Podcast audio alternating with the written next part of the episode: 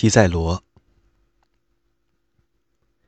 西塞罗的演讲、著作和私人信件，与波利比奥斯和李维的历史著作一道，为后人了解古罗马的法律和政治制度提供了最重要的史料。本书只集中谈他狭义上的政治理论，介绍他如何试图将希腊哲学用来为罗马的社会和政治目的服务。但不会涉及他对雄辩术在政治生活中作用的辩护。尽管西塞罗这方面的论述已经成为学习雄辩术的指南，《论共和国》和《论法律》于公元前五十年代期间写成。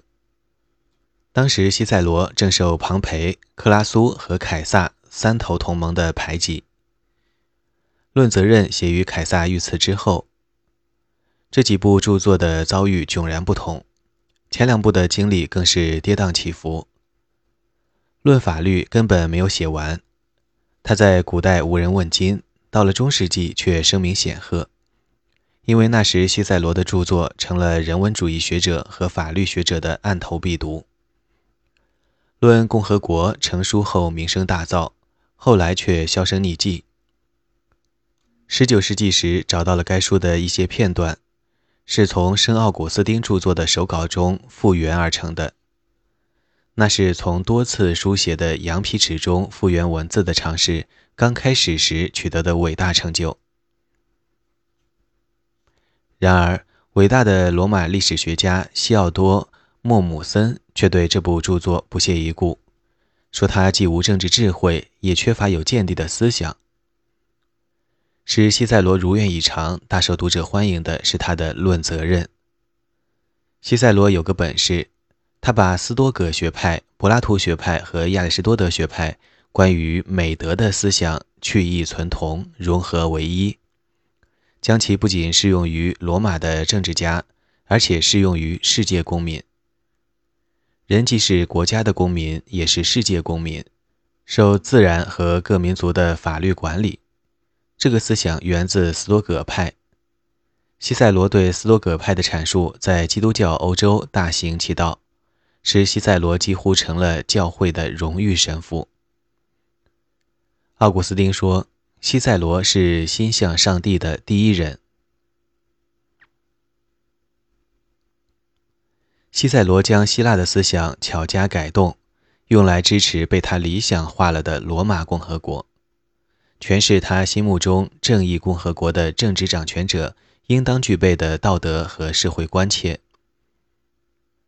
对熟读马基雅维利君主论的读者来说，西塞罗的规劝似曾相识，又令人诧异。似曾相识是因为君主论中也提到了这些规劝，令人诧异是因为西塞罗对未来的政治家如此苦口婆心、郑重其事地提出的建议。一千六百年后，却被马基雅维利大加嘲讽。西塞罗的哲学思想来自希腊的各个学派，但他的限制理论却师法波利比奥斯。西塞罗出生时恰值波利比奥斯去世不久，他读过波利比奥斯的历史著作，对波利比奥斯的朋友兼雇主小西庇阿极为崇敬。西塞罗和波利比奥斯的基调显然不同。波利比奥斯欢呼罗马实现的平衡，西塞罗则哀叹共和国的灭亡。西塞罗对罗马共和国政治的叙述忽而强调限制，说国家正常运作靠的是良好的制度和能干却非超人的官员；忽而又强调英雄，说真正的伟人能够在国家濒临毁灭时挽狂澜于既倒，重整山河。西塞罗的虚荣自大是出了名的，谁都知道他自视为这样的英雄。他镇压了卡提林的谋反，难道不就是拯救了共和国吗？西塞罗的这种论述是传统学说的特点，既强调开国复国的英雄人物，也强调稳定可靠的政府。开国英雄创立了宪政平衡的混合型共和国。维持着共和国运行的却是平凡的人。支持罗马共和国的学者并不积极于现代意义上的领导才能。许多现代学者坚信，政治永远处于连续不断的危机之中。可能这就是政治的本来状态，也可能是因为领导人自己的策划造成一个又一个危机，以此为由抓住权力不放。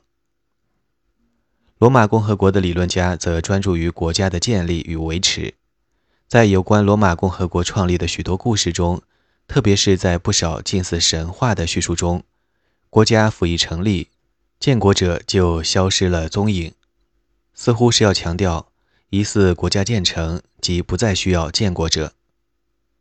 苏拉放弃独裁官的位子是有例可循的。论共和国和论法律均仅存片段，不能成篇。这两部著作的价值在于使我们看到西塞罗如何将希腊哲学和波利比奥斯的混合型政府理论合为一体，提出了建立稳定的共和国政府之道。西塞罗坚称，罗马人的先辈之习惯包括了柏拉图、亚里士多德和斯多葛派的智慧。此言立论大胆，却难以服人。考虑到罗马共和国早期弥漫的反知识情绪，被西塞罗称赞为英明睿智的先辈，也许不会喜欢他的恭维。但西塞罗借此与他的哲学思想来源巧妙地拉开了距离。对美德给予了应得的承认后，接下来就可以在没有先入为主观念的情况下，考虑如何维持共和国的制度。在《论共和国》中，西塞罗借小西比亚之口雄辩地讲述了罗马共和国最佳状态的由来。重点随从对理想国家的哲学探讨，转向了对现实世界中最好国家的建国史的叙述。小西比亚在叙述中不点名地批评柏拉图一心只顾建立乌托邦。可以想象，小西比亚也许的确和波利比奥斯一样。对柏拉图式的凭空猜想不以为然。西塞罗没有直接指出，政治要实现的不是理想，而是实际能达到的最好状态。所用的方法不是实行哲学的先验原则，而是对历史上的审慎行为进行分析。这些话是他借著作中人物之口说出来的。《论共和国》的结尾非常新颖，将小西比亚做了一个梦。梦见自己被祖父大西比阿带到了天堂，这是对柏拉图《理想国》中厄尔神话的再现。但与柏拉图的神话大相径庭的是，梦中的大西比阿鼓励小西比阿勇敢无畏，献身国家，毁灭迦太基，以此为自己争取荣耀。但与此同时，又要他切记，大地广阔无垠，茫茫人世并未留下他的声名。唯一真正值得获取的善果，是在天堂中聆听宇宙的美妙音乐。无需说，尘世间成功终属虚幻的主题，引起了基督徒的共鸣。十九世纪之前，西比亚之梦一直是论共和国留存下来的唯一片段。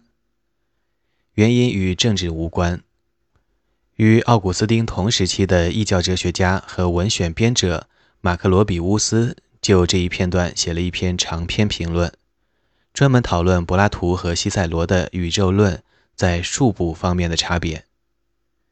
下面很快会介绍奥古斯丁对西塞罗的看法。西塞罗关于共和国本质和政治生活目标的理论一锤定音，确立了共和理论的传统。这个成就非同小可。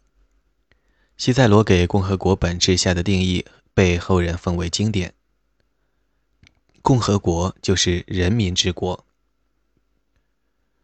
共和国这个词几乎无法翻译，若是翻成公共之物，既不达意也不典雅。实质上，共和国代表着整个一套制度安排，以及这种制度在追求所有人最大福祉之时。赖以维持的行为准则。所以，共和国就是人民之国。共和国除非由人民做主人，否则就不能算共和国。西塞罗比波利比奥斯更进一步，将正义定为真正共和国的关键特点。早在奥古斯丁说出“国家若无正义，就只是一群强盗”的名言之前，西塞罗就提出了类似的思想，说腐败的国家根本不是共和国。如果政府机构被转而用于为私人利益服务，这样的国家就不是共和国。人民之国属于全体人民，代表着共善，政治的任务就是促进这样的共善。这就引起了一个明显的问题：在何种条件下才能出现共善？西塞罗接受了亚里士多德的观点，认为共善是对幸福的理性追求，而政治必须为其创造社会、经济和政治条件。他不同意柏拉图仅把社会作为达到目的的手段的实用观点，认同亚里士多德与斯多葛派的观点。即人本性合群，在一起共处就感到愉快，与合作生产的实际回报没有关系。尽管如此，个人利益还是可能与他人的利益或共同利益发生冲突。好制度能保护共同利益不受私人利益的侵蚀，防止个人利益的冲突产生破坏性的结果。这样的好制度究竟是什么样子？这就是政治理论研究的题目。论共和国没有提出一般性的理论，主要是赞扬罗马共和国全盛时期，即公元前一三三年之前的时间所取得的成就，称颂了混合型宪政的各种优点。公元前一三三年，提比略格拉古不择手段地强制推行土地改革，结果为自己招来了杀身之祸。这是几十年来罗马国内政治中第一次严重的暴力，它引发的冲突最终导致了共和国的消亡。西塞罗的叙述比起波利比奥斯的历史剧有所长。书中小西比亚讲述了驱逐塔昆国王的历史，也介绍了共和国刚成立时各个机构的发展。西塞罗据此声称，罗马比斯巴达做得更好。因为罗马有机会试验摸索哪种机构最适合人民的需要。不知他这个观点如何能与他对莱克格斯的赞扬调和起来。无论如何，小西比亚说的很对，一个伟人比吵吵闹闹的乌合之众取得的成就要大。但井然有序的实验使人得以从多个不同的角度看待问题，会揭示出伟人可能会忽视的真理。波利比奥斯一定也有同感，因为他一方面宣称自己对罗马的成功迷惑不解，另一方面又对这个他自称不解的问题提出了令人信服的解释，说罗马的成功是经过反复试验得来的。但是西塞罗和波利比奥斯以及其他迷信创始人作用的人一样，也倾向于认为，如果要保证国家的成功，建国者必须从一开始就将一切都安排妥当。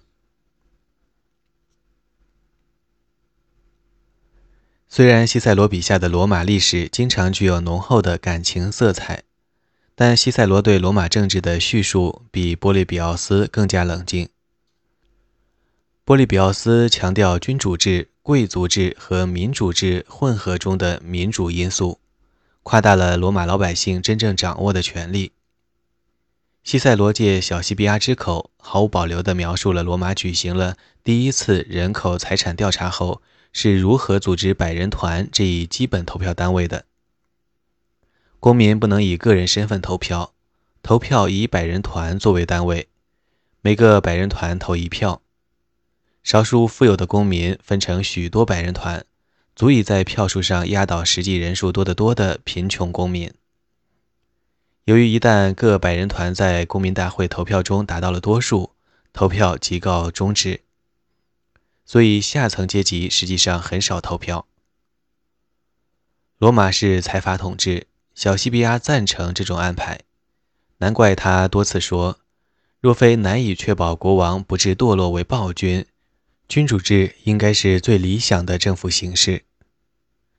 但既然君主制极易变为暴君制，所以它并非实际可行的最佳政府形式。不清楚西塞罗本人有多支持他借小西比亚之口表达的所有理念。无论如何，不管罗马是否财阀统治，西塞罗及其笔下的小西比亚都声称，当人民要求自由的时候，西塞罗和小西比亚都支持这个要求。他们不是想要一个好主人，而是不想要任何主人。即使普通罗马人不如普通雅典人参政的机会多，罗马自由的含义仍然是人民自治。这意味着罗马不可能重设国王。的确，没有一个罗马皇帝敢自称国王。西塞罗对混合型政府优点的介绍比波利比奥斯强的另一点是，他更加详细地解释了这种政府形式的积极优势。波利比奥斯的论述集中于消极优势，比如政府机构中的一个部分如何能够防止另一个部分失去控制。混合型政府避免或减缓了退化的周期。国王若是需要贵族议院同意方能采取行动，就不容易变为专制暴君。司法机构若知道他的决定可能遭到类似斯巴达的无长官制的机构的否决，他就会自我克制，不轻率拍板或甘冒天下之大不韪。根本性的规则，若是需经公民大会批准，富人在制定管理财产，特别是债务的规定时，对于压迫老百姓可能会激起民变的条款，就要三思。这就是制衡理论，它的意义不容小觑。没有这个理论，后来的分权理论和传统的混合型政府理论就都没有意义。但制衡不包括西塞罗提出的积极内容。一人统治有其优势，决策果断，没有七嘴八舌的不同建议。真正的贵族统治也有优势，遇事讨论，但并非议而不决，有一个专职从政的精英阶层协同治国。多数人统治也有优势，所有观点都能得到反映。做出的决定有参政人民的多数支持，任何决定都难以为一己私利服务。问题是能否吸纳这些政府形式各自的优点，而不只是抵制他们的缺点。西塞罗认为，组建得当的混合型政府可以集一人统治的果决、几人统治的专才、多人统治的务实和忠诚于一身。他这一观点被后人重复了两千年，但不能因此断言他两千年来一成不变。需要认识到，在这一理念的现代版中，多人统治占的份额多了许多。西塞罗强调，要把多数人牢牢置于富贵阶级的监护之下，这一观点在现代世界完全没了踪影。今人的政府概念是有一位总统或总理，由内阁辅助并受其制约，对议会或国民大会负责，而议会或国民大会代表的是全体人民，要对全体人民负责。这样的政府对普通老百姓的开放程度是西塞罗所无法想象的。